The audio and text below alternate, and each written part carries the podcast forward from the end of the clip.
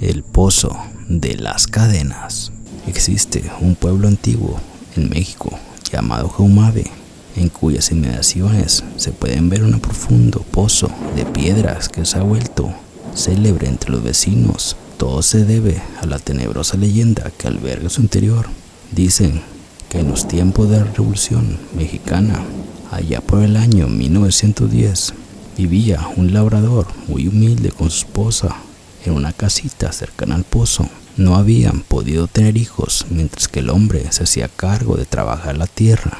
La mujer le preparaba la comida y mantenía la casa limpia. Un día llegó a sus tierras un grupo de hombres muy sospechosos, armados y montando en un caballo. El campesino supuso que serían revolucionarios que iban de paso. Como se veían cansados, los invitó a pasar a la casa, en donde su esposa le dio de comer y beber. El matrimonio, que estaba un poco acostumbrado a tener compañía, aprovechó para preguntarles sobre las noticias que corrían allá afuera. Hasta su humilde rancho esas cosas nunca llegaban. Así fue como se enteraron de los pormenores de la revolución y lo que sucedía en los terrenos vecinos. Los desconocidos fueron muy amables con ellos durante la cena.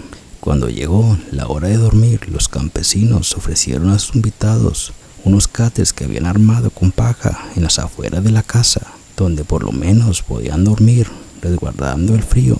Más tarde, en medio de la madrugada, se escuchó un grito espeluznante del que nadie se pudo percatar. Nadie supo exactamente lo que ocurrió aquella noche. Se dice que los forajidos traicionaron a sus anfitriones para robarles todo lo que tenían, además de querer abusar de la esposa del labrador. Cuando él intentó detenerlo, los bandidos lo atacaron con unas gruesas cadenas y lo dejaron ciego y lo arrojaron al pozo para que se ahogara. Ahí murió el pobre hombre, mientras su mujer y sus pocas pertenencias desaparecían.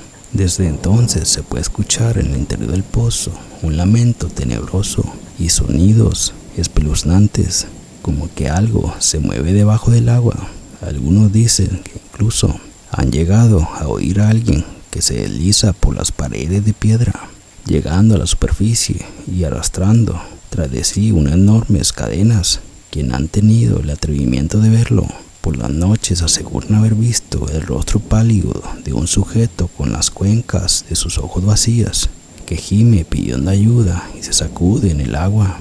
Es el alma en pena del campesino que después de tanto tiempo sigue buscando a su esposa. Le cuesta moverse a falta de sus ojos y no puede desprenderse de las cadenas que aún lo atan. Los lugareños de Jaumave se han acostumbrado de su presencia y más que miedo, sienten lástima por él. A pesar de los intentos que han hecho por ayudarle a irse en paz, el espíritu se niega a abandonar este mundo. Tal vez esté condenado a vagar para siempre hasta que nuestra propia existencia llegue a su fin.